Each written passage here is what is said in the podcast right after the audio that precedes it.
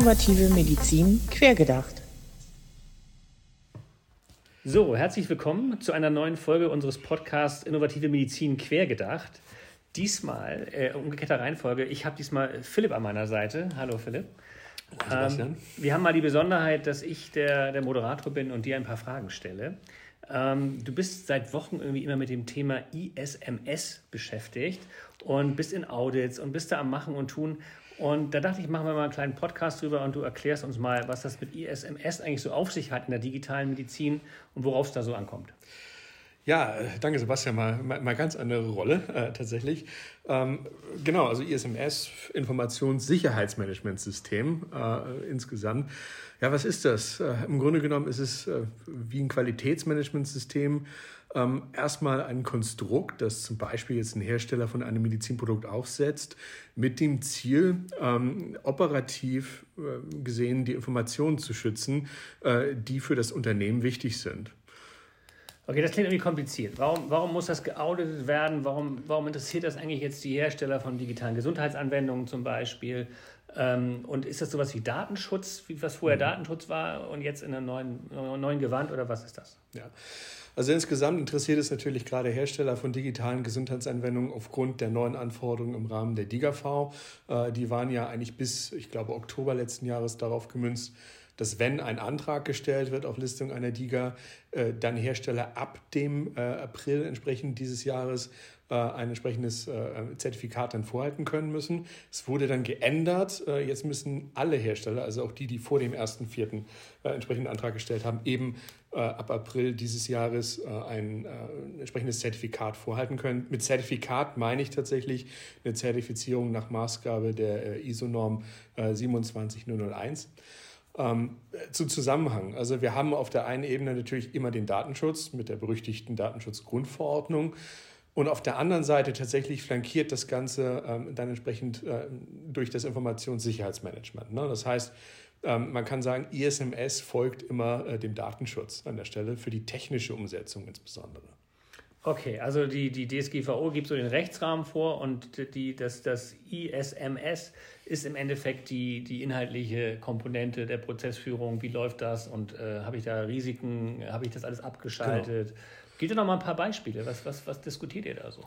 Genau, ne? also nochmal um deutlich zu machen, wir haben halt klare Zusammenhänge. Einer der wesentlichsten sind sicherlich die aus der DSGVO bekannten technischen und organisatorischen Maßnahmen, ähm, die praktisch ähm, äh, über das ISMS, dem Standard 27001 folgend, dann umgesetzt werden. Ne? Das heißt, wir haben Daten grundsätzlich, DSGVO insbesondere personenbezogene Daten, aber unter dem ISMS können wir beispielsweise auch einfach Informationen haben, wie zum Beispiel den Source Code eines Programms, der halt einfach einen besonderen Wert darstellt für das Unternehmen. Auch das in der Gesamtheit dann entsprechend schützenswert, wird zusammengefasst, wird gemeinsam risikobewertet. Das heißt, welche Risiken können sich beispielsweise ergeben, wenn diese Informationen äh, durch ein Datenleck beispielsweise an die Öffentlichkeit geraten. Ähm, und das Ganze muss dann entsprechend durch Maßnahmen, ähm, Controls auch genannt im Kontext der 2701, aufgefangen werden. Und das ist nichts anderes als die technischen organisatorischen Maßnahmen, wie wir sie aus der DSGVO kennen. Mhm. Klingt kompliziert. Ähm, wenn ich jetzt erstmal so ein ganz so ein bisschen einfacherer Liga-Hersteller bin und sage, okay, wie muss ich mich damit auseinandersetzen? Was bedeutet das für mich für einen Aufwand? Ähm, wer macht das für mich? Muss ich mich selber damit auseinandersetzen? Ähm, und am Ende, wie viel Zeit, wie viel Geld kostet mich das? Du musst das jetzt nicht genau auf den, auf Cent auf die Stunde konkretisieren, aber gib mal so einen Maßstab, ob ich jetzt sage, das mache ich am Nachmittag mal eben zu Hause äh, nach meiner Buch, Buchhaltung oder ob das ein bisschen aufwendiger ist. Also definitiv nicht an einem Nachmittag neben der Buchhaltung. Es äh, muss schon ein Stück weit, und das ist eigentlich auch das Kernproblem vieler Digger-Hersteller, die ja äh, äh, Vorsicht, äh, Sarkasmus ja auch sonst nichts zu tun haben auf dem Weg zu ihrem Antrag, muss eine klare Priorität einnehmen. Ne? Das heißt, ähm, es bindet Kapazitäten. Ich muss mich intensiv damit beschäftigen.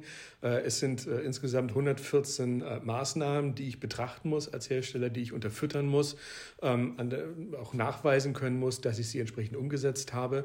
Ich kann mal so sagen, es wird einem nichts geschenkt. Das definitiv. Ähm, Es steht am Ende ein Audit, das ist auch klar. Ein Audit bedeutet immer, man muss bereits über ein funktionierendes System verfügen, das dann nur noch einmal überprüft wird. Ähm, das heißt, da muss man sich reinhängen. Also Audit vom TÜV oder von? Beispielsweise vom TÜV, also Zertifizierungsstellen allgemein. Es gibt ja verschiedenste. Es gibt auch, äh, auch Kunden, äh, die haben beispielsweise Zertifizierungsstellen aus, aus Tschechien herangezogen. Auch das äh, passiert mal. Ähm, ich persönlich habe sehr, sehr gute Erfahrungen beispielsweise mit dem TÜV Süd gemacht. Okay, also da habe ich noch zwei Fragen offen. Am Ende, jetzt haben wir, muss das wirklich sein? Ja, also besteht das im Gesetz und für wen das das machen muss, kann ich das auch umgehen? Und das zweite ist, jetzt mal ganz persönlich äh, als Abschlussfrage, hilft das Ganze denn auch überhaupt? Bringt das überhaupt was? Oder ist es einfach wirklich nur eine Firmelei?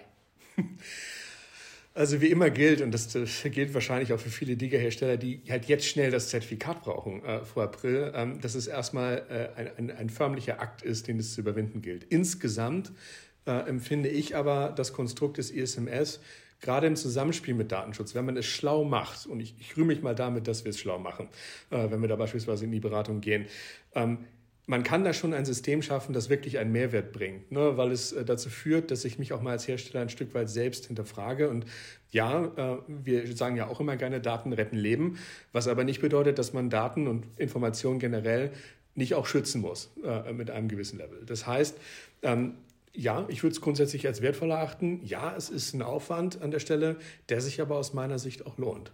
Okay, und für wen ist es jetzt Pflicht? Ab wann? Für Diga-Hersteller. Ab wann? Äh, definitiv. Ähm, also Diga-Hersteller müssen nach meinem Kenntnisstand ab dem 1.4. dieses Jahres ein Zertifikat nachweisen können, äh, schon ab Antragstellung. Das heißt, es ist auch nichts, was man irgendwie nachreichen kann, sondern es muss mit dem Antrag ähm, vorzeigbar sein.